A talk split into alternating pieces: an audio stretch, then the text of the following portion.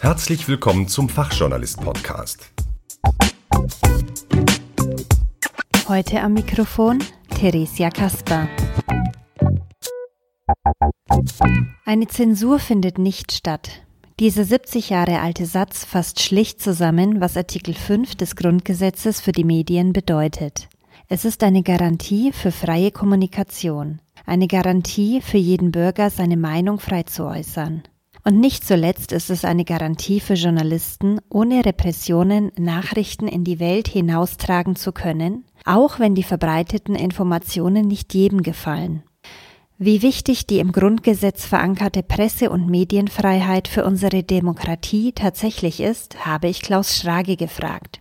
Klaus Schrage ist selbst seit 40 Jahren Journalist, zudem Sprecher der Deutschen Journalistenunion für Mittelfranken und Betriebsratsvorsitzender bei den Nürnberger Nachrichten. Es geht darum, dass es eine Kontrolle der Mächtigen gibt und die gibt es dann über die freie Meinung. Das heißt, man kann in einer Demokratie mhm. unterschiedlicher Meinung sein über bestimmte Sachverhalte, über Gesetze, über, über, über Ereignisse, über Probleme. Mhm. Und die kann man dank der Pressefreiheit auch in verschiedenen Medien unterschiedlich darstellen.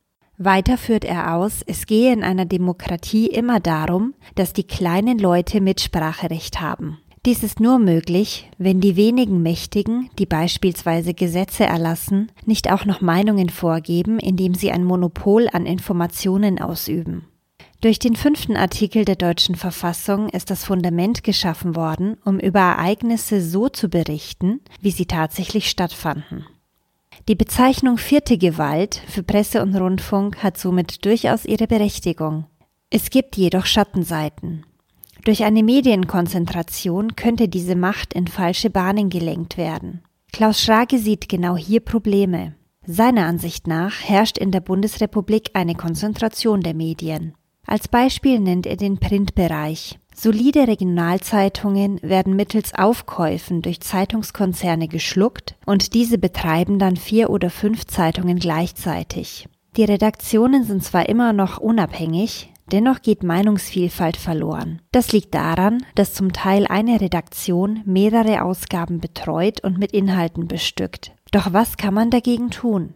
Klaus Schrage antwortet darauf, eine Maßnahme gegen Medienkonzentration ist beispielsweise oder wäre beispielsweise, dass man eben äh, kartellrechtlich aufpasst, mhm. dass einzelne Medienhäuser nicht zu groß werden. Und ein, eine Maßnahme gegen die Medienkonzentration wäre auch die Förderung von kleineren äh, Medienhäusern oder auch von, von freien Journalistinnen oder Journalisten. Als dritten Punkt zur Sicherung der Meinungsvielfalt zählt Klaus Schrage den öffentlich-rechtlichen Rundfunk auf. Hierzu gehören Fernsehsender, beispielsweise das erste ARD oder auch Radiosender wie das Deutschlandradio.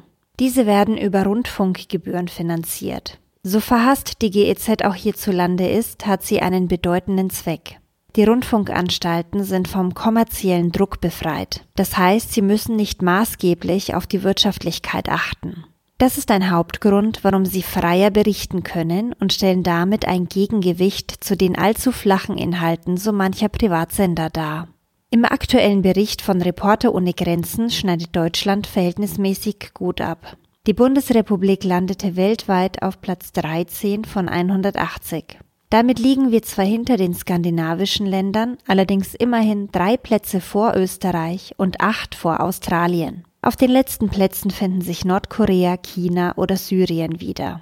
Eine freie Presseberichterstattung ist hierzulande ein Privileg, das nicht nur von den öffentlich-rechtlichen oder privaten Medienkonzernen genutzt wird. Jeder Bürger hat die Möglichkeit, beispielsweise über Social-Media-Kanäle Informationen und Meinungen einem breiten Publikum zur Verfügung zu stellen. Früher war dies nur Massenmedien vorbehalten. Eine lebendige Szene von Bloggern, Podcastern und weiteren freien Anbietern hat sich längst etabliert. Wird das den Journalismus überflüssig machen? Klaus Schrage verneint dies.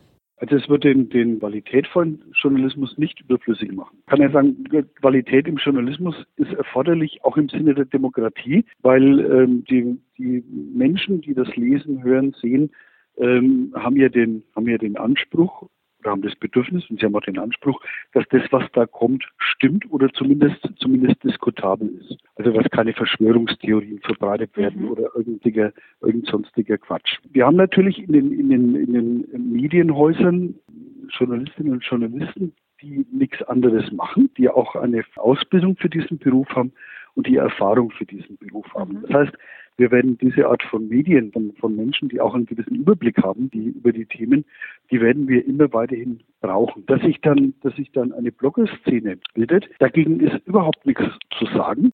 Klaus Schrage sieht die Bloggerszene also nicht als Bedrohung an. Im Gegenteil. Er freut sich über die Tatsache, dass die Beiträge von Bloggern häufig hervorragend aufbereitet sind. Die Fachgebiete, über die geschrieben wird, sind eine informative Ergänzung zu den traditionellen Medien. Jenen sind nämlich aufgrund beschränkten Platzes und beschränkter Zeit Grenzen gesetzt. Er hat beobachtet, dass sie deshalb mit der Menge an tiefem Spezialwissen aus Blogartikeln nicht immer mithalten können. Er warnt allerdings auch davor, völlig unreflektiert alles für wahr zu halten, was es dort zu lesen gibt. Denn zur Meinungsfreiheit gehört eben auch, dass möglicherweise Publikationen im Umlauf sind, die es mit der korrekten Darstellung von Sachverhalten nicht so ganz genau nehmen. Das Buzzword Fake News ist nach wie vor in aller Munde. Auch die Auswahl an Nachrichten, die jeden Menschen täglich überhaupt erreichen, hat sich grundlegend gewandelt. Die Technik bestimmt immer häufiger, welche Informationen zu jedem Einzelnen durchdringen. Es entstehen sogenannte Filterblasen.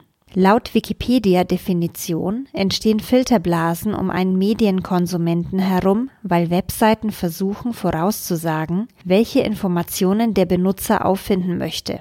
Dies basiert auf den verfügbaren Informationen über den Leser selbst, beispielsweise die Suchhistorie oder das Klickverhalten. Daraus resultiert eine Isolation gegenüber Informationen, die nicht der Meinung des Lesers entspricht. Wozu das Ganze führen kann? Mehrere Medien, darunter die Westdeutsche Allgemeine Zeitung, titelten, die Filterblasen hätten Trump im Präsidentschaftswahlkampf zum Sieg verholfen. Kürzlich erst geriet Twitter in die Kritik. Bei der Europawahl löschte das soziale Netzwerk massenhaft Tweets mit satirischem Charakter, weil diese als wahlmanipulierend bewertet wurden. Zu Unrecht entschied unter anderem das Landgericht München. Das Urteil wurde damit begründet, dass ein soziales Netzwerk von der Meinungsfreiheit gedeckte Äußerungen nicht einfach nach eigenem Ermessen löschen darf. Klaus Schrage hat selbst über 2500 Follower. Für wie gefährlich hält er Algorithmen oder künstliche Intelligenz im Zensieren von sozialen Netzwerken? Das ist natürlich eine schwierige, eine schwierige Angelegenheit, denn zum einen ist es ja so, wir müssen vermeiden, dass über die Medien Hass gestreut wird, dass über die Medien falsche Nachrichten verbreitet werden. Das ist das eine. Da ist, da ist eigentlich die, die digitale Welt auch nichts anderes als die analoge Welt. Ne? Also auch in der analogen Welt heißt es, man darf Menschen nicht beleidigen, man darf sie nicht verletzen, man darf sie nicht stalken und so weiter.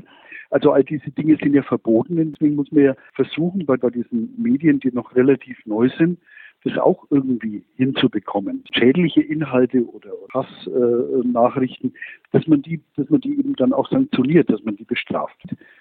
Doch genau hier liegt die Krux. Wenn Algorithmen fehlerhaft programmiert werden, können diese auch Inhalte löschen, die zur Meinungsbildung beitragen.